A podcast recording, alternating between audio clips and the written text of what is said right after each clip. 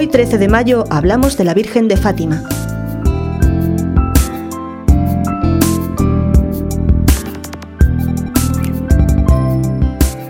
El 13 de mayo de 1917, hacia el mediodía, se apareció por primera vez Nuestra Señora a los tres pastorcitos, Lucía, Francisco y Jacinta, que habían llevado sus ovejas a pastar a una hondonada cubierta de carrascas y de olivos que los lugareños conocían con el nombre de Cova de Iría. La Virgen pidió a los niños que acudieran a aquel mismo lugar el día 13 de cada mes durante seis meses consecutivos. Las apariciones se sucedieron hasta el 13 de octubre y fueron precedidas por tres apariciones de un ángel en la primavera de 1916.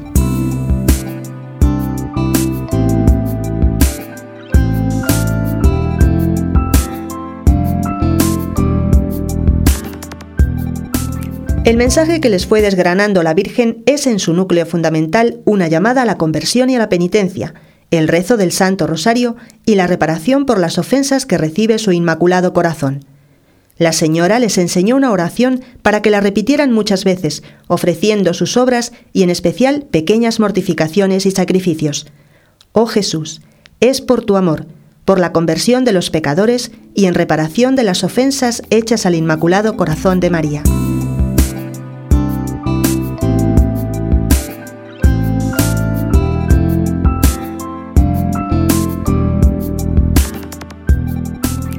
El 13 de octubre tuvo lugar un prodigio anunciado por Nuestra Señora en la aparición del 13 de agosto, para que el mundo comprendiera la veracidad de esas apariciones.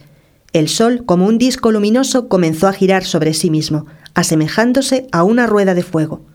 El fenómeno duró unos diez minutos. La Virgen pidió que el mundo fuera consagrado a su Inmaculado Corazón. Esta consagración, a petición del obispado portugués, fue realizada solemnemente por Pío XII el 31 de octubre de 1942 y fue renovada por Juan Pablo II.